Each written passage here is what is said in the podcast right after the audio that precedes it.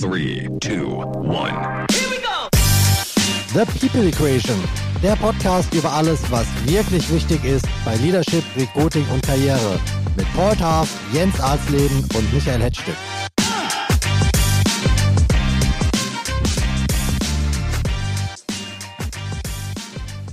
Hallo und herzlich willkommen zur dritten Folge unseres Podcasts The People Equation. Heute und beim nächsten Mal ist leider nur einer meiner beiden Co-Hosts mit von der Partie, aber auf den freue ich mich wie immer sehr. Hallo nach Hamburg, Jens Alsleben.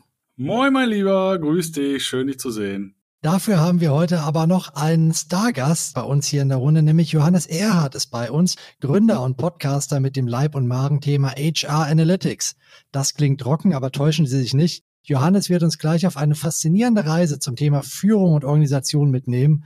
Hallo Johannes, schön, dass du bei uns bist. Hallo, guten Tag. Ich weiß gar nicht, wie ich mit dem Lob umgehen soll, Stargast, aber schauen wir doch mal, was wir da draus machen. Genau, du musst liefern. Ich setze die Erwartungen, du musst sie erfüllen. Alles klar. Kriegen wir hin. Wir sprechen heute über das sperrige Wort betriebliches Gesundheitsmanagement. Und du bist bekannt dafür in der Branche, dass du diesen Begriff sehr weit auslegst. Deine Mission ist es, Führungskräfte dazu zu bringen, ihre Firma, ihre Mitarbeiter wie einen Organismus zu betrachten. Ja, fast schon wie ein Ökosystem, das gesund sein muss, um erblühen zu können. Oder mit anderen Worten, eine überlastete Belegschaft wird über kurz oder lang zu einer kranken Belegschaft werden. Und das kostet richtig Ertrag und Performance, während ein gesundes Team, das sich wohlfühlt, riesige Werte erwirtschaften kann.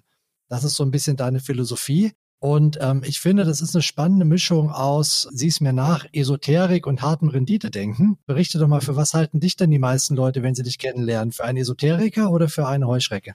Ich glaube, irgendwo dazwischen äh, liegt die Wahrheit, Michael. Ähm, die meisten Leute, die mich kennenlernen, würden mich, glaube ich, als einen sehr rationalen, zahlenorientierten und auch menschlichen äh, Charakter beschreiben. In der Art und Weise, wie ich umgehe, sowohl im Privaten als auch im, im Geschäft. Und ähm, die Philosophie, den Menschen in den Mittelpunkt zu stellen, ist eigentlich auch das, was, was mich insgesamt schon seit vielen Jahren antreibt und äh, den Menschen äh, Tools und Möglichkeiten an die Hand zu geben, höhere Performance, mehr Gesundheit äh, in ihrer Art und Weise, wie sie als selbst funktionieren und auch in der Art und Weise, wie sie in Gruppen funktionieren, an die Hand zu geben. Und ähm, das ist auch das, was dieses Ökosystem, was du beschrieben hast, Michael, äh, antreibt. Und es geht im Zweifel nicht um Esoterik, es geht um den Glauben daran, dass es sich lohnt, etwas besser zu machen als davor. Es geht darum, sich offen zu zeigen gegenüber den anderen äh, in der Gruppe, in der man agiert, meistens natürlich bei unseren Kunden im Business-Kontext und sich auch darauf einzulassen, dass äh, neuartige Ansätze gewählt werden müssen, um alte Probleme zu lösen. Und darum geht es bei uns im, im Kontext des sehr datenorientierten Ansatzes. Und da erzähle ich dann auch jetzt gerne etwas mehr darüber, wie wir dann das Thema auch Gesundheit damit abdecken. Da sind wir schon sehr gespannt drauf. Ähm, Jens, du bist ja in einem verwandten Bereich tätig. Als äh, Führungskräftecoach bist du oft in Einzelcoachings engagiert. Und da geht es ja auch oft darum, achtsamer, erfolgreicher mit den Teams zu interagieren. Gehst du in die gleiche Richtung wie Johannes oder würdest du deine Positionierung ein bisschen anders beschreiben?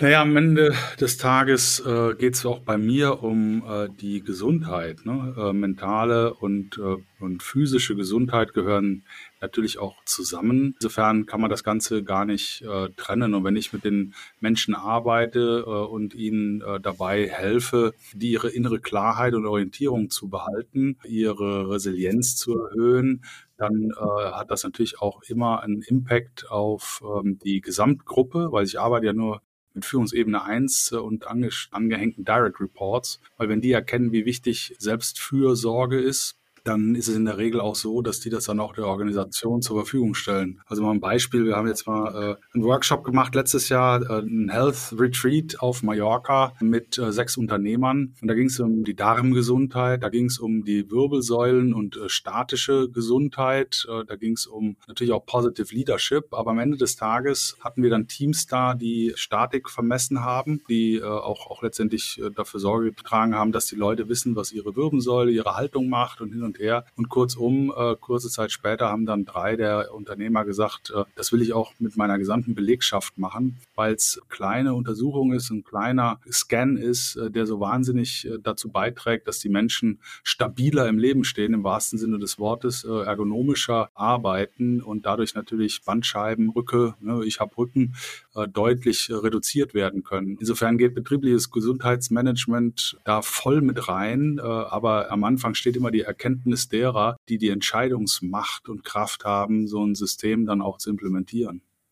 Johannes, erzähl uns doch mal so ein bisschen von deiner Philosophie. Das ist ja sicherlich mehr als Kurse, Rückenschule und so weiter anzubieten. Absolut, Michael.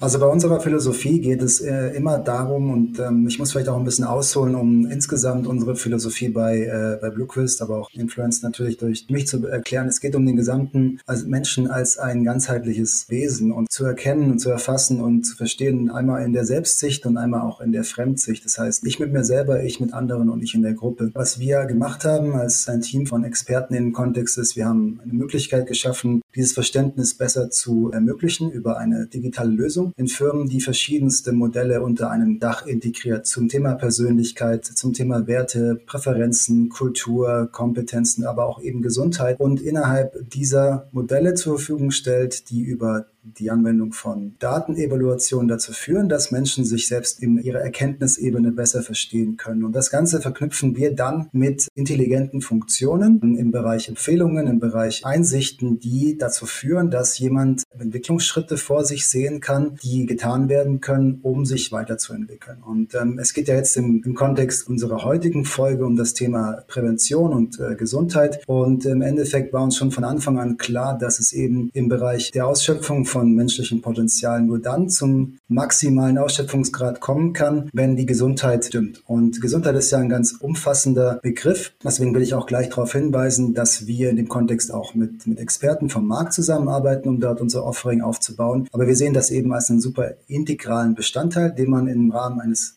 ganzheitlichen Potenzialmanagementsystems äh, auch anbieten muss, das Thema Gesundheit zu betrachten. Und das äh, haben wir im Endeffekt äh, in unserem Ökosystem so gebaut, dass die Organisationen, Partner, mit denen wir zusammenarbeiten, Zugriff auf eine sehr fortschrittliche Plattform und ein Ökosystem bekommen, in dem über Assessments, aber auch über Wearable-Daten umfassende Erkenntnisse entdeckt werden können. Das Ganze kann man vielleicht im englischen Jargon unter dem Thema Quantified Self und Quantified Organization auch äh, sehen. Das heißt, das Sammeln von von relevanten Daten und dann die Zurückführung in den individuellen und den organisatorischen Kontext, um sie auch an der richtigen Stelle zur Verfügung zu stellen. Und so ist es eben, dass jemand, der in unserem System sich damit auseinandersetzt und Zugang bekommt, diese Evaluationen und Funktionen zur Verfügung gestellt bekommt und dann eine sehr ganzheitliche Analyse seines eigenen Status quo bekommt und auf dieser Basis auch zusätzliche Funktionen wie zum Beispiel Coaching oder ähnliches mit angeboten bekommt. Das mal so als kleiner Abriss zu dem, wie das Ökosystem funktioniert. Wie muss ich mir das denn vorstellen? Äh, Thema Daten, das sind ja sehr sensible Daten, die Gesundheitsdaten der Mitarbeiter. Wie kommen die denn nach oben in Anführungszeichen und wie werden dann daraus, ähm, sagen wir, Organisationsempfehlungen entwickelt, die über die individuelle Ansprache hinausgehen?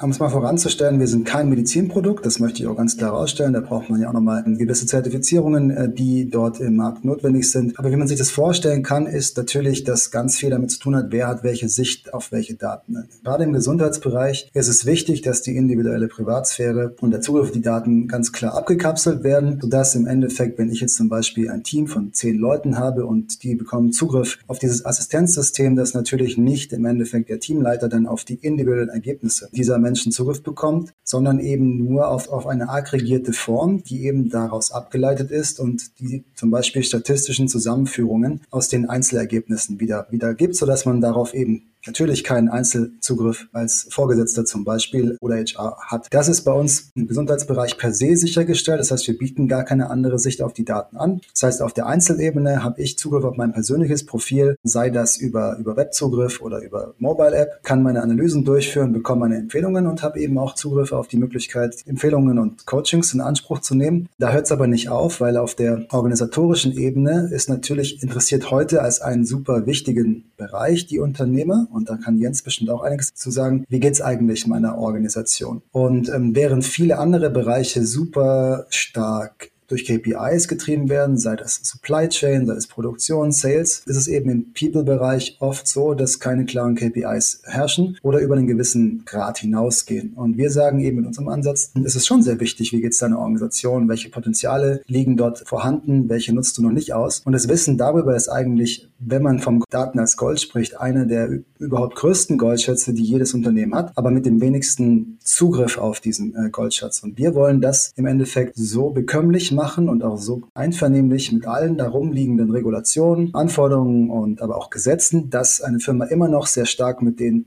aggregierten Daten arbeiten kann. Das heißt genau weiß, wo muss ich investieren, damit es meiner Belegschaft mittelfristig und langfristig deutlich besser geht. Und das ist eben die Information, die aus diesem System dann so herauskommt auf der Individualebene für den Einzelnen und auf der Team- und Organisationsebene für die Stakeholder, die es wirklich interessiert. Kann da jetzt ein Unternehmen ansetzen, wenn zum Beispiel diese Daten ergeben, dass ähm, es um die Gesundheit des Teams nicht besonders gut bestellt ist? Man hat da ein paar Rückenthemen drin, man hat da ein paar Burnout oder psychische Themen drin, so mal den, den Mix, den man, glaube ich, überall findet in einer größeren Gruppe. Wie kann man dann darauf hinarbeiten, dass das besser wird, dass das Ökosystem gesunder wird? Also du hast vollkommen schon eins gesagt, es gibt immer einen Prozentsatz von Problemen, die gelöst werden müssen. Einer unserer engsten Partner, äh, Your Prevention, sagt aus langer historischer Sicht 33, 33, 33 Prozent. 33 brauchen wirklich Hilfe. In der Mitte da braucht man auch Hilfe, aber es ist noch nicht kritisch. Und dann gibt es auch noch immer einen Satz von in der Gruppe, die denen es sehr gut geht. Ja, das ist natürlich eine kleine Glattrechnung. Die Zahlen sehen für jedes Unternehmen anders aus. Aber diese Kategorisierung, wo muss ich am meisten ansetzen, ist eben das, was wir auch ausliefern. Und dann geht diese Auswertung so differenziert eben ins Detail, dass man weiß, geht es bei der Gruppe vor allem um emotionale Themen, geht es um soziale, äh, soziale Themen oder geht es um wirklich physische Gesundheitsthemen, die adressiert werden können. Und ein klassischer Schritt, den dann eine betriebliche Gesundheitsorganisationseinheit damit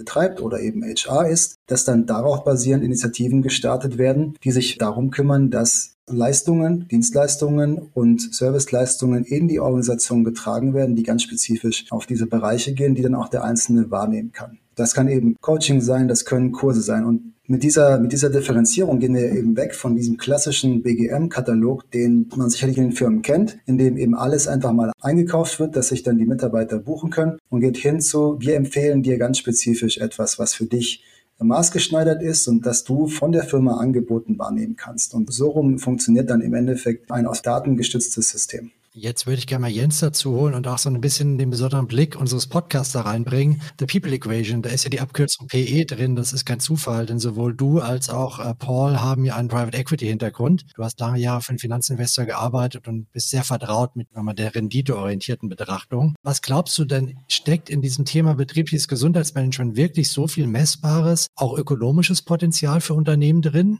Ja, Michael, die Frage ist äh, natürlich, fragst du mich als PEler oder fragst du mich als Positive Leadership Coach? Wenn du mich als PEler fragst, dann antworte ich mal damit, was ich immer aus dem Markt höre. Ja, da rein zu investieren äh, ist äh, nett und würden wir ja auch gerne machen. Aber ähm, du weißt ja, wir haben einen Anlagehorizont von drei bis fünf Jahren und ähm, das reicht ja in der Regel nicht aus, um tatsächlich da dramatisch was zu verändern. Und außerdem ist ja auch nicht wirklich äh, gewährleistet, dass äh, sich das tatsächlich in den KPIs niederschlägt. Äh, da gibt es ja auch keine Evidenz, dass das wirklich funktioniert. Und außerdem äh, die KPIs, die äh, für uns eine Relevanz haben, da weiß ich gar nicht, ob die damit positiv beeinflusst werden. Und dann antworte ich mir selber als Positive Leadership Coach, äh, das ist totaler Nonsens. Natürlich muss man da rein investieren und zwar ab Tag eins, weil ab Tag zwei eine Unternehmenskulturänderung in Gang getreten wird, äh, die, äh, was wir heute wissen aus, aus Sicht der positiven Psychologie, in so ziemlich jedes KPI positiv reinwirkt, die man nur haben kann, auch als BWLer. Das sind nicht nur die Krankenquoten, das sind Ausschussquoten, das sind Kundenzufriedenheitsquoten, das sind Daten tatsächliche äh, Produktivitätskennziffern, das sind äh, Rentabilitätskennziffern, die positiv beeinflusst werden, das sind die Turnover-Quoten, äh, das ist äh, natürlich auch die Identifikationsrate, bei, die man messen kann im Rahmen von Mitarbeiterzufriedenheitsbefragungen. Das sind aber auch Kundenzufriedenheits- und Kundenbindungsparameter. Das sind also alle Kennziffern, die natürlich dadurch positiv beeinflusst werden, dass den Leuten besser geht, dass die Leute besser drauf sind, dass sie sich wohler fühlen, dass sie sich psychologisch sicherer fühlen, dass sie getragen werden, werden, dass sie in ihren Stärken unterwegs sein können, dass sie potenzialorientiert sich im äh, betrieblichen Kontext bewegen können. Das strahlt ja aus, weil wir Menschen ein Resonanztiere sind. Und wenn ich selber gut drauf bin, dann gehe ich auch in eine positive Resonanz mit meinem Gegenüber und das setzt sich ja fort. Da steckt ja die Wellentheorie dahinter. Und natürlich verdammt nochmal, ein für alle Mal, es hat eine positive Auswirkung auf jede Scheiß-Kennziffer, die ihr BWLer euch da draußen vorstellen könnt. Und ich verstehe einfach nicht, dass ich das immer diskutieren muss mit den Typen, die die, die Holzbretter vor Augen Augen, Ohren und Mund haben. Sie müssen verdammt nochmal endlich verstehen, dass das die einzige echte Alternative ist, um Produktivität in den heutigen Zeiten wirklich nachhaltig hochzukriegen. Johannes, wie stark lasst ihr euch auch ökonomisch messen mit euren Projekten? Also ich kann da natürlich Jens nur zustimmen, verdammt nochmal. Äh, Gesundheit ist der oberste Grad der Performance-Prädiktion in Firmen. Na Jens, du hast vorhin schon eins gesagt, Private Equity Sicht, kurzfristig Maximierung der gesamtheitlichen ökonomischen Sicht. Aber ich meine, viele Firmen oder die meisten Firmen, die am Markt unterwegs sind, die haben eben keine drei bis fünf Jahre Sicht. Und selbst in der lohnt sich schon, wie du gesagt hast, sondern eine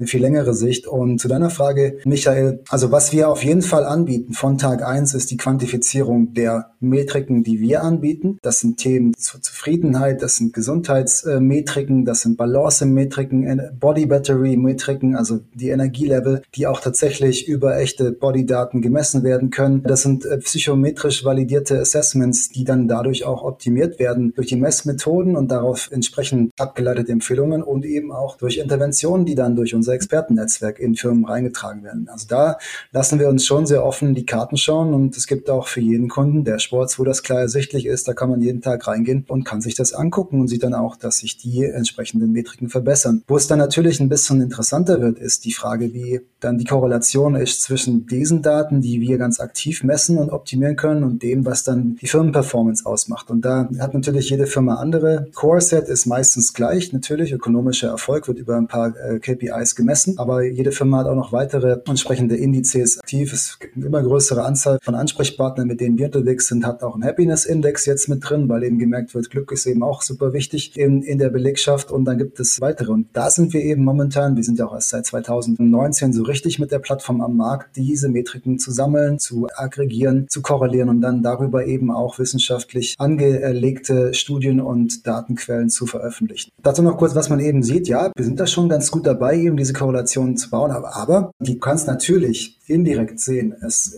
geht in gewissen Bereichen besser, die Zufriedenheit steigt, die Performance steigt, die Krankheitsrate sinkt. Aber eine direkte Korrelation an der Stelle wirst du eben nur sehr schwierig über die Daten kommen, weil eben viele Einflussfaktoren damit mit reinspielen. Das wird ja unsere Data Science Lead auch immer sagen. Das ist sehr schwer, aber natürlich kann man schon den Denominator ableiten. Und wenn sich etwas ändert am System, wie zum Beispiel, was wir mit in die Organisation bringen und danach es besser wird, dann kann man davon ausgehend schon confident sein, dass es daran eben gelegen hat. Also ich gebe mal ein konkretes Beispiel. Gallup, das ist das, äh, ein amerikanisches Marktforschungsinstitut, die haben unter anderem im Portfolio die sogenannten Clifton Strengths. Das ist eine äh, stärkenorientierte Online-Befragung und äh, die begleiten auch als Beratungsgesellschaft Unternehmen bei der Einführung stärkenorientierter Führungsmethoden. Äh, und die machen das seit äh, über 25 Jahren und die haben 27 Millionen Menschen durch diese Online-Tools durchgeschickt äh, und tracken die KPIs dieser stärkenorientiert geführten Teams und vergleichen die mit nicht stark geführten Teams. Und was die zum Beispiel rausgearbeitet haben, sind, dass in stärkenorientiert geführten Teams der Schwund also tatsächlich, äh, wo Waren entnommen werden, äh, unberechtigterweise, also die Leute Klam äh, Klamotten klauen und so im Einzelhandel oder was auch immer, Schwund reduziert sich um 28 Prozent. Um 28 Prozent, weil die Leute viel höher identifiziert sind mit ihrem Unternehmen. Und diese höhere Identifikation dazu führt, dass die, den Leuten ihr Umfeld nicht egal ist. Die Produktivität, Umsatz, Produktivität ist um 18 Prozent höher als in nicht stärkenorientiert geführten Teams. Die Rentabilität in diesen stärkenorientiert geführten Teams ist um 23 Prozent höher als in nicht stärkenorientiert geführten Teams. Also noch härter geht es nicht. Dann kann man auch Absenteism, also hier die Abwesenheitsquoten, Fehlzeiten, sagt man auf Deutsch, sind um 81 Prozent geringer in Unternehmen, die stärkenorientiert geführt werden und so weiter und so fort. Also da gibt's ganz, ganz, ganz harte Evidenz. Punkto, lohnt es sich tatsächlich, potenzialorientiert und individuell und situativ zu führen.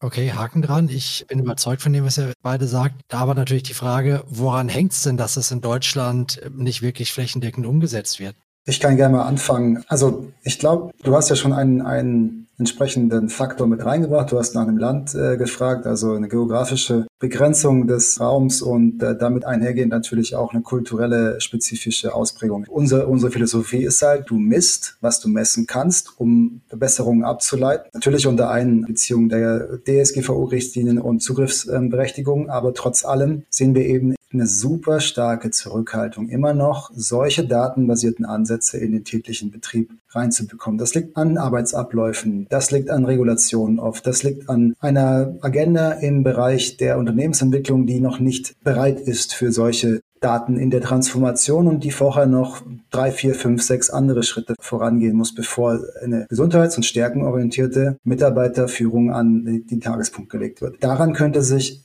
oder müsste sich meiner Meinung nach viel ändern. Es ist nie der falsche Zeitpunkt, um mit diesem Ansatz anzufangen. Ich glaube, es hat Jens auch schon ganz gut nach vorne getragen. Was man aber sieht, ist eben, dass und Gallup ist ja auf der stärkenorientierten Seite unterwegs.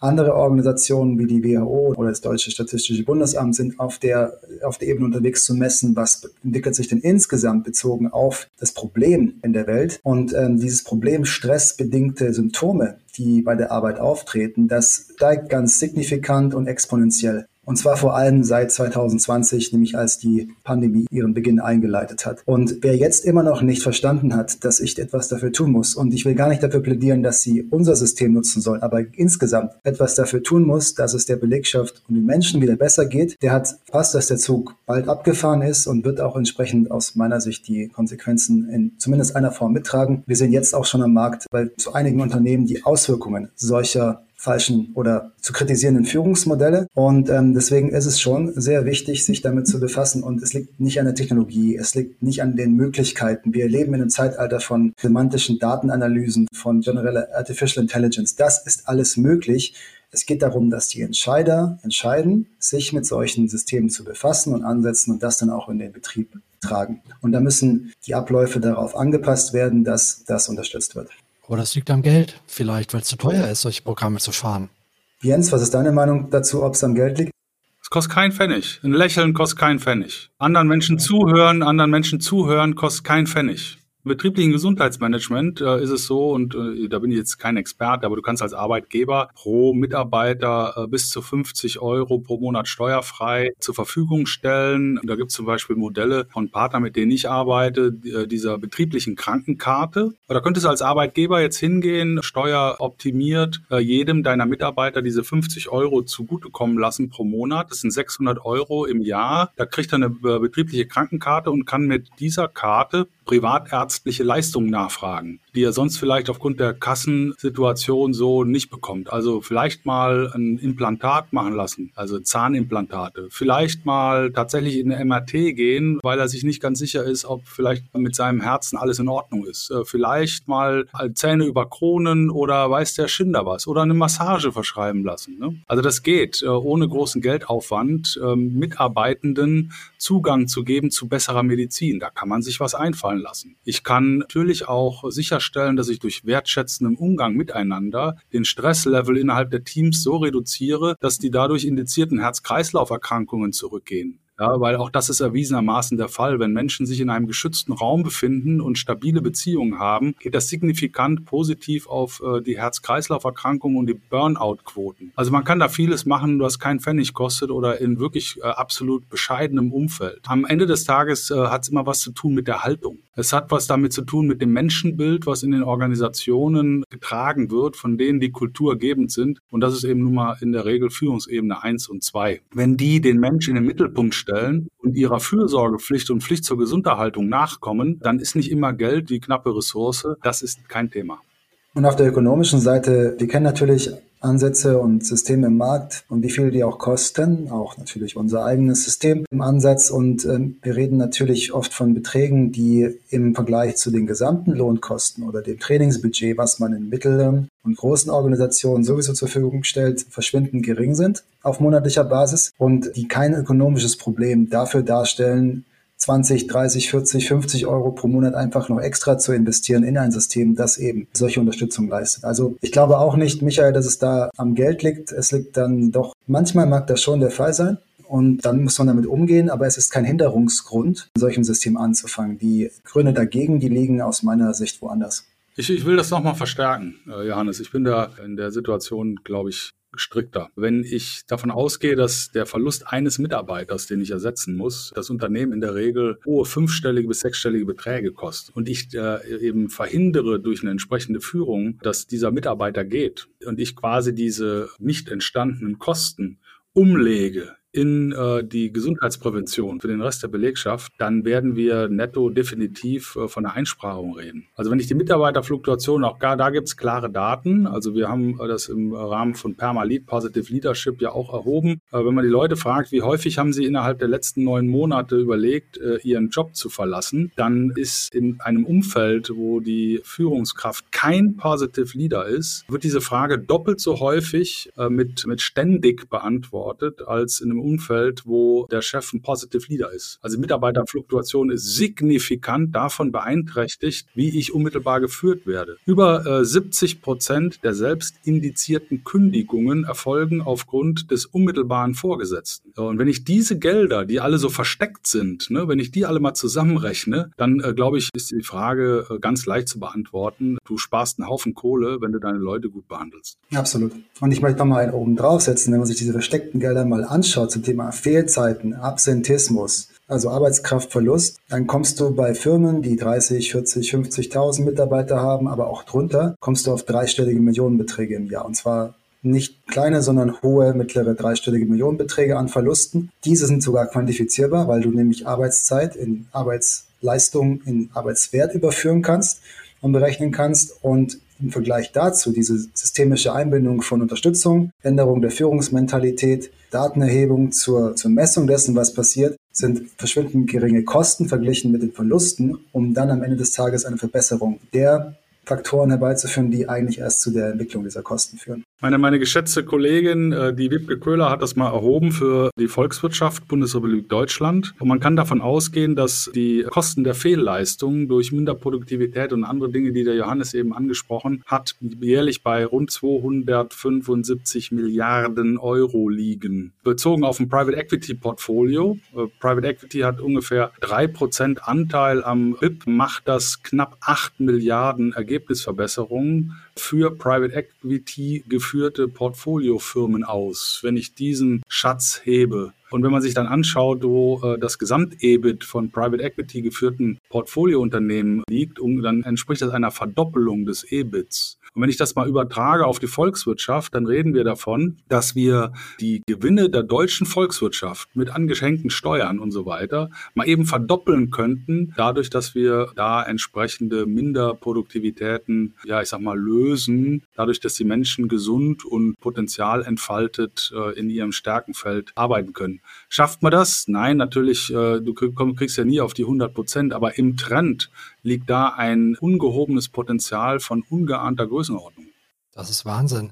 Ich würde gern im letzten Teil unseres interessanten Gesprächs mal auf das Thema Technologie kommen, die ja ganz andere Horizonte öffnet bei diesem Thema. Datenanalysen werden immer ähm, ausgefeilter. Wir reden hier gerade über ChatGPT und die künstliche Intelligenz, die immer besseren Output liefert. Wir reden über Wearables, haben wir schon angesprochen, mit denen man Gesundheitsdaten erheben und tracken kann, auch anonym auf Webportale hochladen kann und auswerten kann. Johannes, wo geht es technologisch hin, wenn du dir so, eine, so ein ideales Szenario bauen könntest?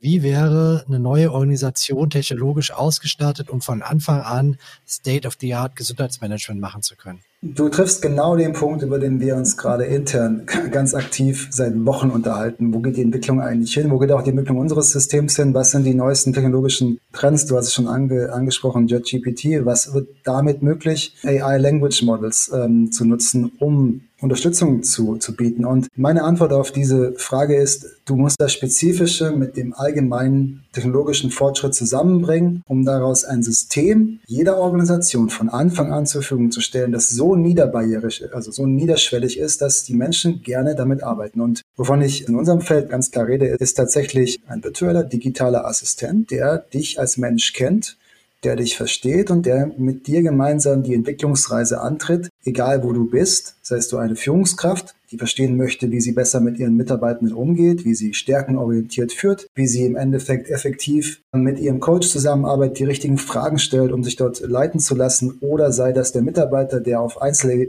Basis besser sein Team verstehen möchte, um dort weniger Konflikte zu haben. Der Trend geht auch ganz klar dorthin. Ich glaube, das können wir auch gar nicht mehr aufhalten. Wir haben heute diese AI Language Models, die jeder Mensch in Zukunft irgendwann irgendwo nutzen wird, sei das über Eingabe, über Spracheingabe, über klassische Eingabe. Und wir haben auf der anderen Seite Use Cases, die gehoben werden, um diese Technologie noch effizienter zu machen. Also mein Traum oder mein Ansatz ist eben zu sagen, man muss diese spezifischen Daten erheben und dann zurückfüttern in ein System, das in der Lage ist, daraus Alltagssprache zu machen, damit jeder Mensch in der Organisation damit agieren kann. Dann, Michael, das ist meine Antwort als Technologe, als Produktentwickler. Ich bin sicher, da hat der Jens nochmal einen anderen Blick drauf, was äh, die Zukunft angeht. Aber deswegen sind wir ja auch äh, hier zusammen. Und ähm, ich habe dich schon lächeln sehen, Jens. Was, was meinst du dazu? Naja, sag mal so, ich bin relativ sicher, dass irgendwann der Punkt kommen wird, wo äh, mir mein kleiner Pocket Assistant widerspiegelt, wenn sich meine Sprache über den Tag hinweg oder über die Woche hinweg verändert. Dass ich dann einfach auf meiner iWatch oder auf irgendwelchen Variable eine kurze Nachricht bekomme, wo drin steht, ich habe festgestellt, äh, dass in den letzten zehn Tagen deine Sprache etwas verdunkelt und du häufiger negative Dinge von dir gibst als positive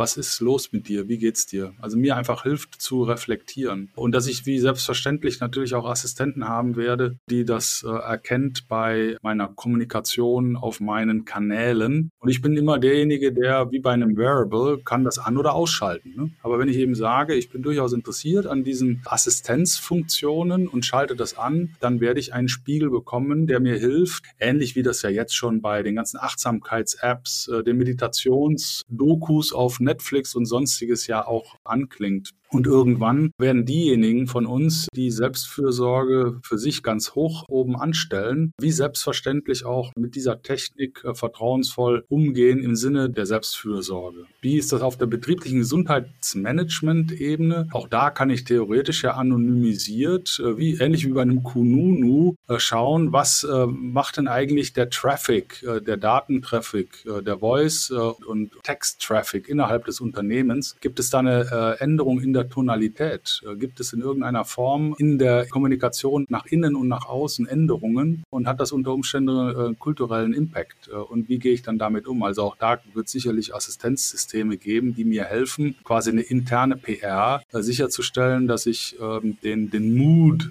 Trend, also wie geht es meinen Leuten, auch irgendwo äh, aufnehmen kann, um dann entsprechend proaktiv darauf zu reagieren. Wie könnte man besser so ein Podcastgespräch beenden mit so einer wunderschönen Vision, wie sie Jens gerade geschildert hat, sowohl auf der individuellen als auch auf der Organisationsebene? Daher würde ich sagen, lasst uns zum Ende kommen. Wenn ich zusammenfassen darf, würde ich sagen, eine Firma als lebenden, schützenswerten Organismus zu begreifen, das ist nicht nur eine schöne Vision, das ist, glaube ich, etwas, was man sehr handfest schon mitmachen kann heute, probieren kann. Das hat uns Johannes heute in sehr anschaulicher Weise beigebracht äh, und Jens auch schön gewürzt mit seinen eigenen Erfahrungen. Insofern sage ich danke euch beiden, dass ihr eure Erfahrungen mit uns geteilt habt. Und das Beste bei der ganzen Geschichte, auch bei unserer nächsten Sendung in knapp zwei Wochen, wird Johannes nochmal bei uns zu Gast sein, denn dann werden wir das ganze Thema nochmal weiterspinnen, weil wir von Anfang gewusst haben, in einem Podcast kann man das nicht abhandeln. Dort werden wir nämlich diskutieren, wie man Talentmobilität nach oben schrauben kann. Darauf freue ich mich schon sehr. Und Jens, die richtigen Talente zu fördern und einzusetzen, das taugt dir dann auch, oder? Na, aber sicher. Dann hören wir uns alle wieder hier in zwei Wochen. Bleibt gesund, passt auf euch auf. Das wünschen euch Johannes, Jens und ich. Bis bald.